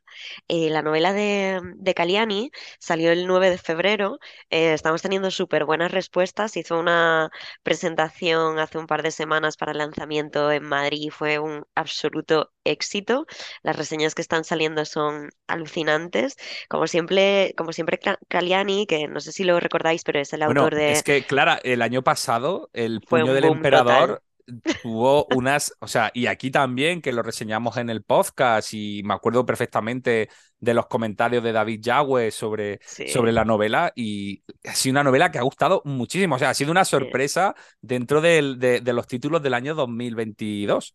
Sí, el puño del emperador la verdad es que nos ha dado muchísimas alegrías. Eh, con el puño Caliani ha conseguido el, dos premios Islibris, el premio de Islibris a Mejor Autor 2021 y el premio a Mejor Novela 2021. O sea, no, no sé si esto había pasado o ha pasado muchas veces dentro de los premios, pero la verdad es que ganar dos premios Islibris a la vez eh, es bastante curioso y estamos súper contentos porque sobre todo por, por el, el calado yo creo que ha tenido la novela dentro de los lectores de novela histórica que, mm, que yo creo que eh, hay como un poco de a veces saturación de un tipo de novela histórica muy parecida y este autor eh, consigue hacer una novela histórica tan desenfadada, tan rápida, tan thrillera, tan... Eh, sin, sin, prejuicios ni pretensiones casi, que, que consigue que, que, los lectores de novela histórica se diviertan mucho, se entretengan mucho con la novela. Entonces, en El puño del emperador em, era bastante más em, histórica, clásica, antigua, eh, pero... bueno, era en Roma, y que recordar que nos viajábamos a la antigua Roma. Sí, era Marco Aurelio, nos hacíamos un viaje un poquito más largo.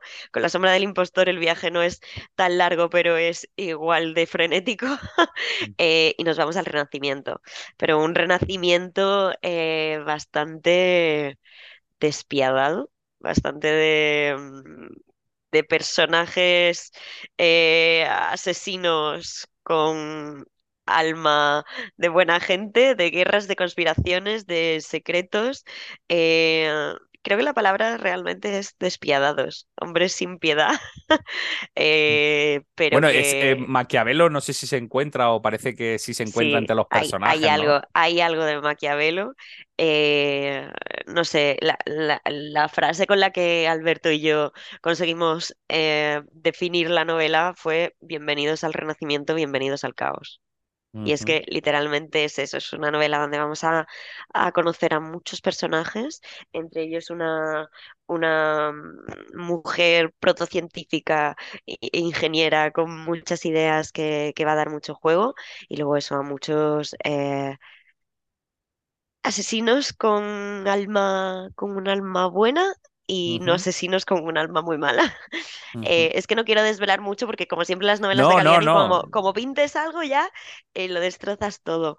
Eh, pero bueno, os vais a encontrar el mismo espíritu que en el puño del, del emperador y por ahora está arrancando súper bien eh, y tenemos muchas expectativas como siempre puestas en Caliani porque realmente es una voz de la novela histórica muy diferente, con muchos tintes de thriller y ese tono eh, casi de, película de Marvel mm, que, pues creo que van a disfrutar mucho. Ahí está Caliani, que es uno de los autores que ha irrumpido en el género de novela histórica en estos eh, tres últimos años, dos últimos mm. años. Y por otro lado, tenemos esa novedad que nos va a comentar de Luis Zueco, que, que ya es, vamos a decir, todo un veterano, ¿no? Y todo, y, toda una eminencia, ¿no? Dentro de este. Sí, es un nombre consagrado, Luis Zueco, tanto en nuestro catálogo como yo creo que en el, que en el panorama de la, de la novela histórica en España. En 2020 sacamos El Mercader de Libros, justo antes de que, de que cerraran las librerías, y fue alucinante como, como el Mercader no paró de vender durante el confinamiento. Yo creo que todos necesitábamos un viaje eh, de estos de, de, bueno, de estos que a veces conseguimos cuando, cuando nos llega una buena lectura. Eh, y este era un libro que justamente hablaba de libros. Y, Luis consiguió un éxito absoluto.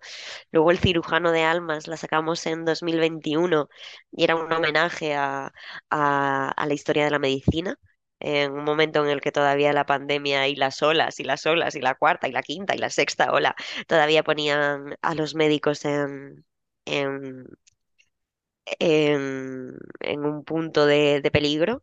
Eh, o sea que cada novela de Luis Zoco es un acontecimiento y ahora llega el tablero de la reina eh, que salió la semana pasada y que, y que ya parece que, bueno, por los poquitos datos que tenemos, que va a volver a ser todo un, un acontecimiento de la novela histórica en España y de la, del panorama editorial en general. Sí, yo creo que va a ser un título, un título del que vamos a hablar mucho y va a estar muy presente, ¿no? Eh, seguramente en muchas listas de, de, finales de este año. Sí, de hecho ya en, en todostuslibros.com, en la página de Cegal, ya, ya está el, el, top 6 de libros más vendidos desde ayer o antes de ayer. Eh, y es eso, salió el jueves. O sea que que realmente parece que, el lanzamiento tiene muy buena pinta y lo que mejor pinta tiene es, es el libro y es el texto, que de verdad es una maravilla. O sea, yo que, que he podido tener el placer de, de leerlo mientras iba escribiéndolo, es alucinante eh, la capacidad que tiene Luis Zuoco para ser el rey del thriller histórico en, España. Em, la novela trata, bueno, nos lleva a los orígenes del ajedrez moderno. El ajedrez durante el medievo fascinaba a los nobles y a los reyes y sirvió para dirimir disputas territoriales, duelos entre nobles, eh, todo, ¿no? Es un juego muy curioso porque al final es un juego con, con origen musulmán, pero que se instala en la, en la península y eso lo juegan entre nobles y reyes. Pero llega un momento, ¿no? Las partidas eran muy largas, tal Luis lo cuenta esto muchas veces, podían durar horas y días mm, y, hubo un momento en el que el ajedrez se empezó a popularizar y sobre todo fue por el cambio de, los movimientos de una figura. Esa figura era eh, la figura de la reina, que consigue eh, poder moverse en el tablero casi como quiera, ¿no? con movimientos infinitos. Eh, este cambio se produce a finales del siglo XV, principios del siglo XVI, que es el momento en el que irrumpe también en el tablero territorial de la corona de Aragón y de Castilla la, la reina Isabel. Eh, los orígenes de este cambio en el, en el, movimiento de la reina y que al final son los, es el gran cambio que se produce en el ajedrez y, nos lleva al ajedrez moderno de hoy en día, ¿no? Eh, es curioso que estén ligados al ascenso de, también una figura femenina eh, tan potente como, como fue Isabel la Católica. en este punto de misterio hilado con, con un documento real em, que, que, está escrito en, valenciano y que luego se ha perdido y bueno, hay también un misterio por ahí. En este, en este fragmento de la historia, en esta grieta, es donde ocurre la, la, novela de Luis Zueco, que como siempre eh, tiene dos personajes ficticios maravillosos, un, personaje llamado Gadea, que es una joven ajedrecista, o una joven amante del ajedrez y una chica con muchas aptitudes. Em, y, un, y otro personaje ficticio que es Rui, que es un cronista no oficial, un cronista que no estaba metido en la corte, pero que tendrá mucha relación con la corte eh, y sabrá mucho, ¿no? Y estos dos personajes ficticios nos van llevando a través de, de una intriga y a través de, un, de una... Historia más de thriller, un misterio, eh, pero con telón de fondo de qué es lo que está ocurriendo en la corte de Isabel eh, y qué está pasando a su alrededor, eh, de una Isabel muy joven, una Isabel que vive la, la muerte o el asesinato de su hermano, el ascenso al trono de su hermanastro todos los intentos de casamiento que intenta, o sea, que el hermano le pone por delante y que al final ella va, va va a decir que no hasta casarse con realmente quien, quien ella quiere. Este es un poco el telón de fondo de la novela, no sé si he contado demasiado. No, no, no, no, no contemos más porque además es, es una novela que, que tenemos aquí preparada en el podcast para comentarla próximamente. O sea, hmm. no, no podía faltar Luis, que como tú comentabas, recuerdo además que la presentación del cirujano de almas ha sido una de las presentaciones que hemos tenido aquí en, que la tuvimos aquí en, en el certamen de Úbeda, que recuerdo con más cariño porque disfrutamos muchísimo. O sea, Luis nos hizo hacer un viaje por eh, la medicina de aquel momento increíble, ¿no? Con, con, cientos de anécdotas, con cientos de curiosidades. Muy guay. Y estoy seguro que esta novela va a dar mucho que hablar y la comentaremos aquí en el podcast. Que estén tranquilos los oyentes, que, que llegará y, daremos nuestra opinión al respecto. Pues, bueno, pues espero que, que, lo paséis bien. Entonces, estas son las dos novedades que. Esto está ya. Esto ya, te, acercas a tu librería más cercana y la puedes a las librerías a, a comprarlos. Pero en las próximas semanas, de hecho, este mismo jueves, em, también tenemos otras dos novedades de, em, de ediciones B. Eh, una, son, son dos veteranos también realmente de, de, la novela histórica, aunque sea un poco más contemporánea. Por un lado es Mario Escobar con Las vidas perdidas. amigo también del certamen y que estuvo el año, el año pasado presentando aquí en Úbeda. Sí, eh, vuelve Mario Escobar con una historia real que entrelaza la vida de miles de niños que perdieron su identidad en la Segunda Guerra Mundial. Es una historia eh, un poco diferente en lo que Mario suele hacer, pero que consigue también ese, ese tipo de narrativa muy Mario Escobar, que es la historia de una mujer que haciendo su tesis doctoral descubrió la lista de 108 nombres de niños que, que estuvieron ocultos en un, en un castillo de León. Eh, estos nombres eran, era una lista eh, particular porque eran nombres em, de identidades perdidas, de niños a quienes les tuvieron que cambiar su identidad para, para poder salvarse.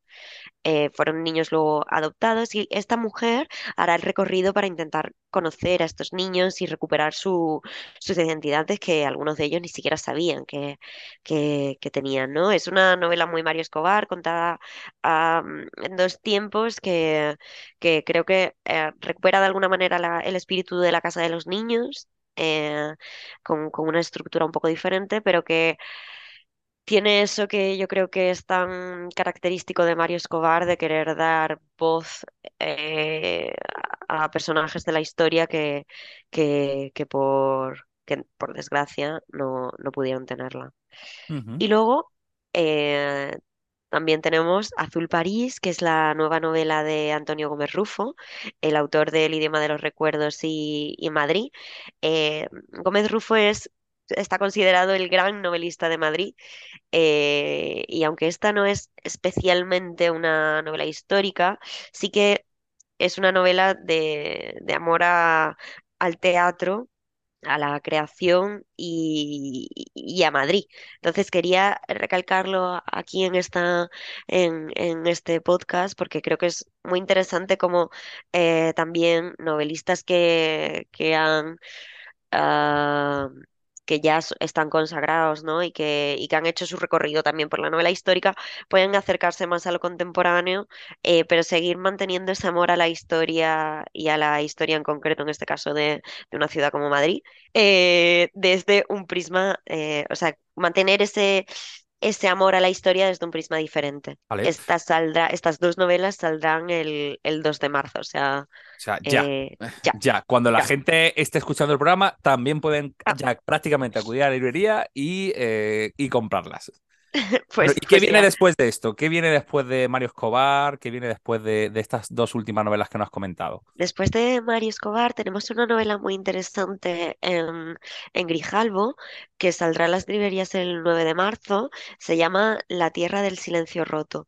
Es una novela muy Dan Brownesca o eh, rollo Glenn Cooper eh, pero eh, ambientada yo creo en, en una parte de, de, Cataluña que que se ha narrado poco, se ha novelado poco, eh, pero que, tiene mucho encanto y es la parte de, de Escaladei. Escaladei son unos viñedos que hay en, la parte sur de Cataluña que son preciosos. O sea, si alguna vez tenéis la oportunidad eh, de ir, yo que, no soy de Cataluña, pero vivo aquí, pude ir hace un par de años y la verdad es que es un sitio mágico. Eh, repleto de antiguos monasterios. Eh, es una, una zona que tiene mucha tradición de viñedo relacionada también con los monasterios, porque eran los monjes los que eh, fabricaban el vino y se conocían todos los misterios y las leyendas. Eh, y entonces esta novela de Cristina Fornós, una, una autora licenciada en Derecho y en Comunicación Audiovisual, que durante años ha trabajado en comunicación aquí en, en, en Cataluña, eh, nos lleva una historia, pues eso, muy Dan Brown, de una leyenda de un linaje de protectores de esta cartuja que nos llevará hasta el siglo XV. Eh, que es muy interesante, la sacamos en catalán y en castellano, eh, con, con, mucho hincapié también en el castellano, porque, porque la, la, la, eh, eh, o sea, la, autora es castellano parlante, obviamente, eh, y tenemos muchas ganas porque haremos mucha hincapié en esa zona que normalmente no es, no es eso, no está muy narrada y nos interesa mucho, o sea, nos parece súper interesante el calado histórico que tiene. Sí, mirando un poco la información sobre esta novela, Clara, en, no sé, me veo que tiene mucho, tiene más peso la época actual que la parte histórica. Digo, porque, eh, porque veo que es como tú lo has dicho, como es muy de tipo Dan Brown, etcétera. Es muy Dan Brown y tiene mucho peso la, la parte actual, sí. Pero es verdad que, que nos que nos retrotrae mucho los misterios del siglo XV. Vale, vale. Lo digo porque para nuestros oyentes que lo sepan, para, que, no se va, para que los oyentes lo sepan, que, no que es un tipo de novela no, puramente histórico, claro.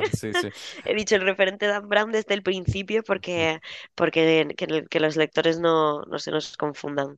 Vale, perfecto. Pues bueno, ¿y qué más tenemos por ahí que nos vayan a llegar en breve? Bueno, pues el 30 de marzo tenemos la nueva novela de, de este sí, que es un gran veterano de, la marca Grijalvo, que es Chufo Llorens, La vida que nos separa.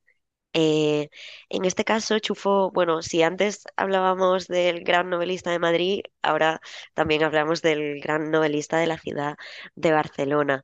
Eh, en esta novela, eh, Chufo narra la, el, pasado pero muy reciente, nos vamos a los años 60, 70 de la ciudad de Barcelona, eh, cuando ya existe una cierta apertura de los habitantes de Barcelona, eh, pero todavía hay, hay bueno, mucho corsé social también, sobre todo para las mujeres, porque esta es una historia del relato de, una mujer inolvidable.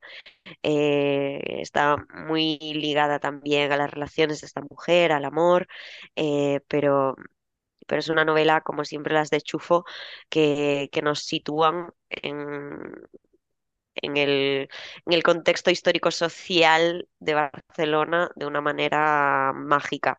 Eh, parece que, que, sea una novela contemporánea, por eso de que es los años 60 y 70. Sí, claro, podría dar esa impresión, ¿no? Por, por un poco por, el momento en que se va a desarrollar. Sí, por la forma de, narrar de Chufo y la forma en la que nos hace viajar a esa época eh, y que ya los 60 y los 70 nos empiezan a quedar un poquito lejos. Y yo creo que sobre todo la mentalidad de, de, los personajes, lo que podían hacer, lo que no, los e, es justamente eso, ¿no? El corsé social en cuanto a las relaciones y al amor, eh, pues, pues ya empieza a ser esto eh, también, gracias a Dios, parte de la historia.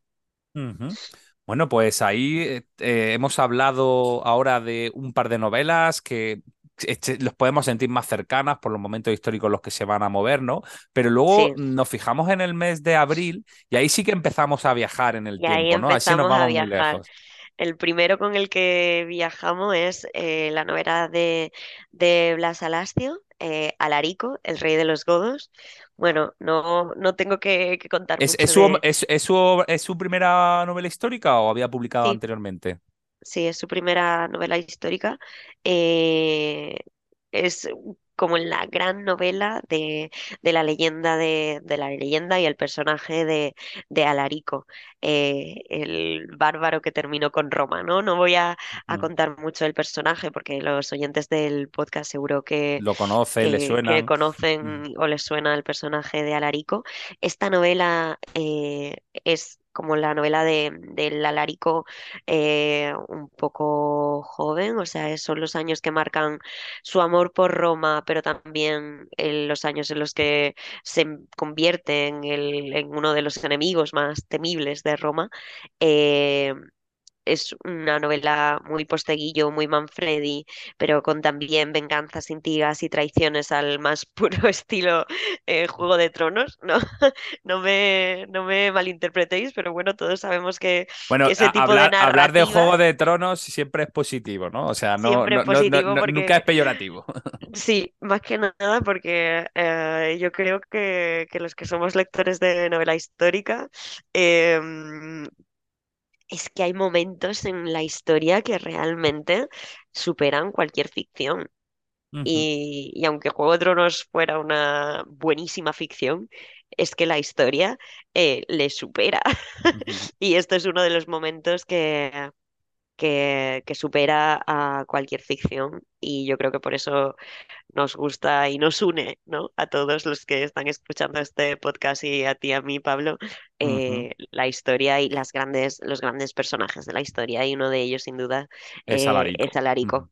Por supuesto, además ahora que, que, hay como cierto, hay cierta vuelta, ¿no? Eh, están apareciendo títulos, pues eso, que nos hacen viajar más a esos momentos que un poco parecían olvidados, ¿no? Históricamente. Y a nosotros nos encanta en este podcast el que, el que nos cuenten este tipo de historias y nos hagan viajar por ellas. Bueno, mm. eh, esto, esto es ya previsto para el mes de abril, pero en abril también llega alguna novedad más. En abril llega el cierre de la trilogía de La Luz Invisible. Este autor también es un veterano de Ediciones B, eh, se llama Jesús Valero. Eh, cerramos la trilogía de La Luz Invisible, que seguimos con El Eco de las Sombras, y ahora llega El Roce de la, de la Oscuridad. Eh, no sé si recuerdas este libro, lo sacamos en 2020, Pablo.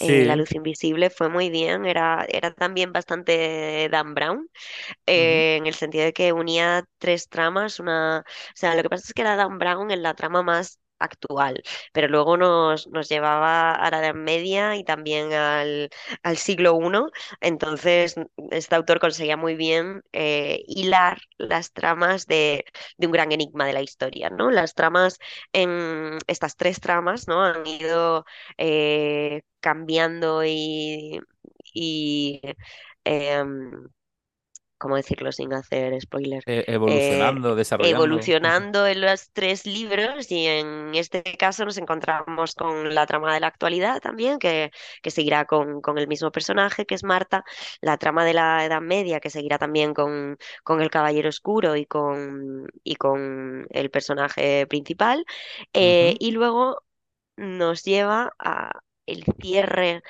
final del enigma que será con, con el personaje de María Magdalena. Eh, es un cierre de trilogía buenísimo, o sea, se hilan por fin todos los cabos y a, los lectores que, les gustó La luz invisible o El eco de la sombra les encantará El roce de la oscuridad, además con, con, este, con este giro eh, de personaje final que, lo, que nos dará luz a todos los enigmas, que es María Magdalena.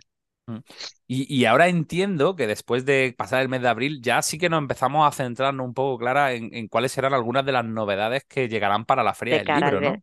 Para, el, para la Feria del Libro y también de, de cara al verano, Pablo. Ya eh, te cuento solo dos novedades más, que es una la tenemos en mayo y otra la tenemos en junio. la primera es La cortesana de León, una, una novela de Francisco Sempere. Em, la cortesana de León, bueno, bueno, te, cuento, es una intriga palaciega sobre el ascenso al trono, sí, sobre el ascenso al trono de la reina Urraca I de León, eh, que fue la primera reina que intentó em, reinar en solitario eh, y no como consorte del monarca de Aragón.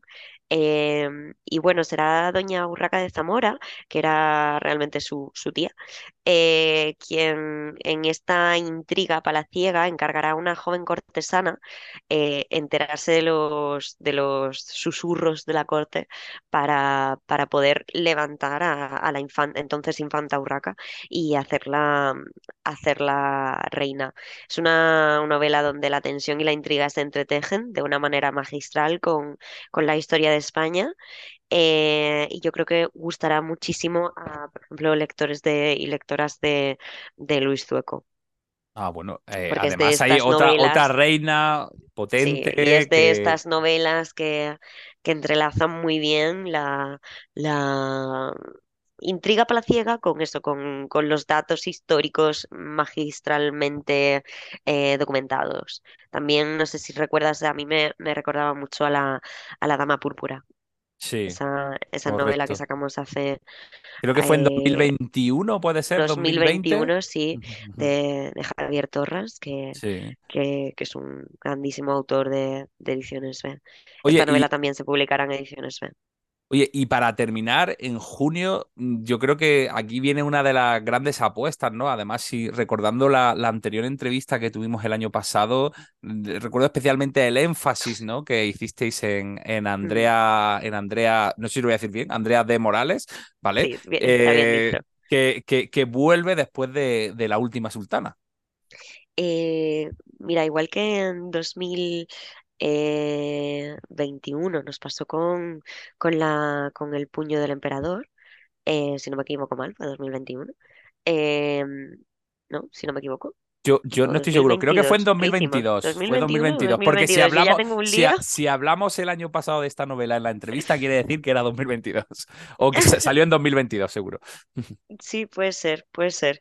Pues eh, han sido las dos, las dos grandes. No, fue, Pablo, fue 2021, porque ah. los premios han sido del 2021. Los, ah, los dieron en 2022. Sí, pues igual que nos pasó con Alberto Caliani en 2021, con Andrea nos ha pasado en 2022. Y es que ha sido una sorpresa absoluta. Eh, yo ya iba con muchas ganas a que los lectores leyeran a Andrea porque tiene un talento desbordante y es una, una autora con, con, un tipo de narrativa muy clásica en cuanto a, a, la novela histórica, pero a la vez con un enfoque yo creo que muy ah, joven eh, y diferente, en el sentido de que es mm, mucho más consciente de que lo que eh, en la historia pudo narrativas que no se han contado, como era, por ejemplo, en La Última Sultana, eh, pues toda la, la, parte bastante misteriosa de, de qué, qué, poder o qué, qué, situación tenían las, las sultanas dentro, dentro de la corte. ¿no? Eh, en este caso, bueno, y, ya te digo que, ha sido bastante exitosa la novela, que, se hizo bastante eco, la prensa y los lectores y las librerías eh, de lo bien que estaba yendo y del potencial de la autora. Así que este año volvemos con La Dama de la Judería. Tiene, la, verdad que tiene, tiene un pintazo. ¿eh? ¿eh? tiene buena pinta. Estaba yo, aquí, para que lo sepan los, los, los, los oyentes, que me había pasado previamente Clara un pequeño dossier, ¿no? Hablando. Y esta es de las que yo ya me la he anotado diciendo, esta tiene, esta tiene que caer. caerá, caerá, mm, porque de verdad te, te, va a encantar esta novela. Esta novela eh, está o sea, es una historia de amor al final y traición que revive una de las leyendas más conocidas de Sevilla, que es la de la Bella Susona. Eh, la, leyenda de la Bella Susona, eh, o sea, Susona tiene una calle en Sevilla, es una leyenda que, que, se cuenta en Sevilla y lo que hace Andrea es eh, contar la leyenda. Dándole también, hay varios finales de la leyenda, ella elige uno propio eh, pero al final es poner sobre la mesa una de las historias que más se cuentan en Andalucía y en Sevilla en concreto, ¿no? Que es, que es la de, la de una judía conversa, eh, que enamorada de un cristiano, eh, llegará un momento en el que le cuenta una cosa que, que es problemática. Y, y, en realidad es una historia de amor, es un drama absoluto entre, entre dos, una sociedad muy dividida eh, entre judíos, judíos conversos y, bueno, judíos escondidos, obviamente, judíos conversos y, cristianos eh, que, vivían en una absoluta paranoia y, y, peligro constante, ¿no? Todos. Eh, un momento también muy, muy convulso de, la, de nuestra historia que caló de, una manera bastante mágica en esta leyenda que a día de hoy sigue viva en, Sevilla y en Andalucía y que, y que de manera magistral Andrea ha, narrado eh, o renarrado eh, desde una perspectiva histórica, entiendo, ¿no? desde una perspectiva puramente eh, histórica y también con documentación, con, con una manera eh, brillante de narrar Sevilla en la época y sus costumbres. En la última sultana también lo veíamos, que para Andrea es muy importante no solo la psicología de los personajes, sino también eh, la atmósfera costumbrista de, del momento. y en esta novela lo, lo ha clavado lo ha clavado. Es, eh, bueno, a mí me, bueno, a mí me parece brillante lo que ha hecho. Eh, y bueno, estas son las novedades que tenemos hasta, hasta que no son pocas, de ¿eh? junio, diez, la, títulos. La dama de la judería. Diez títulos que tenemos por delante en este, vamos a decir, en casi un poquito más de, de este trimestre y que este semestre y vamos a echarle el ojo, le vamos a hacer un seguimiento. Algunos de ellos aparecerán por, por nuestro podcast, por supuesto. Y bueno, mm, nosotros como siempre, Clara, nos encanta que nos dediques este tiempo para contarnos a nosotros y a los oyentes qué es lo que se nos viene inmediatamente encima y esperamos, bueno, pues seguir escuchándote otra vez en breve por, por, por algún motivo, por alguna entrevista o porque nos tendrás que contar qué viene más adelante.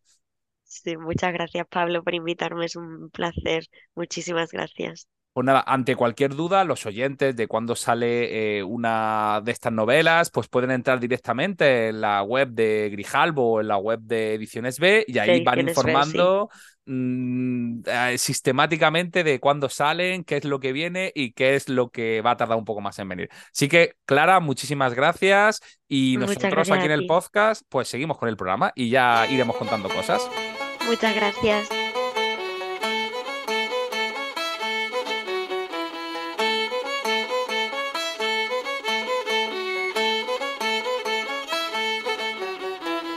As I walked down through Chatham Street, a fair maid I did meet.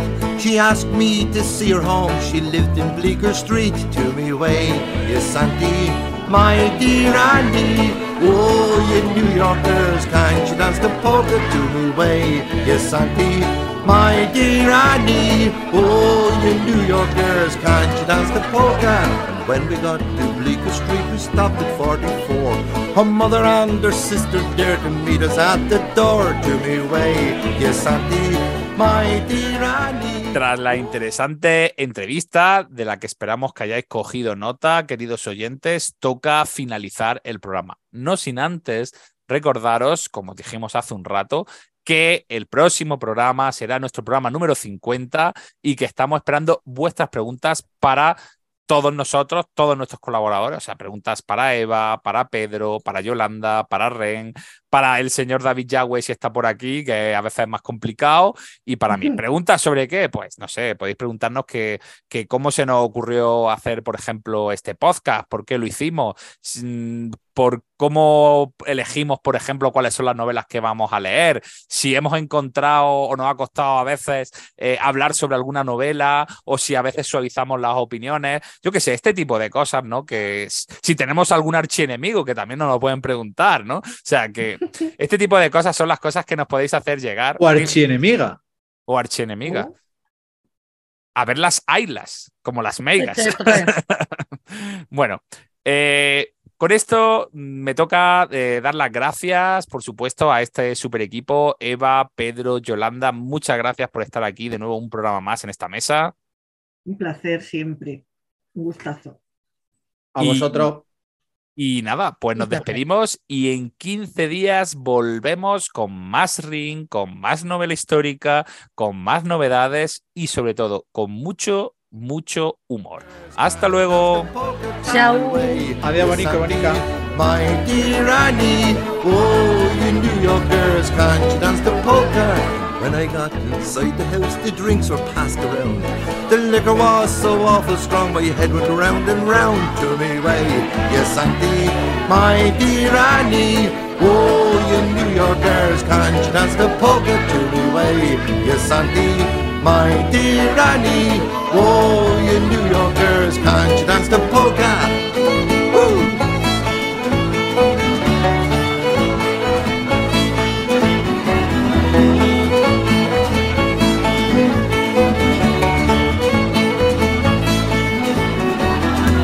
And then we had another drink before we sat to eat. The liquor was so awful strong, I quickly fell asleep to me way. Yes, Auntie, my dear Annie. Oh, you New Yorkers, can't you dance the polka to me way? Yes, Auntie, my dear Annie. Oh, you New Yorkers, can't you dance the polka? When I woke next morning, I had an aching head. There was I, Jack, all alone, stark naked in the bed to me way. Yes, Auntie, my dear Annie. Oh, you New Yorkers, can't you dance the polka to me way? Yes, Auntie, my dear Annie. Oh, you New Yorkers, can't you dance the polka?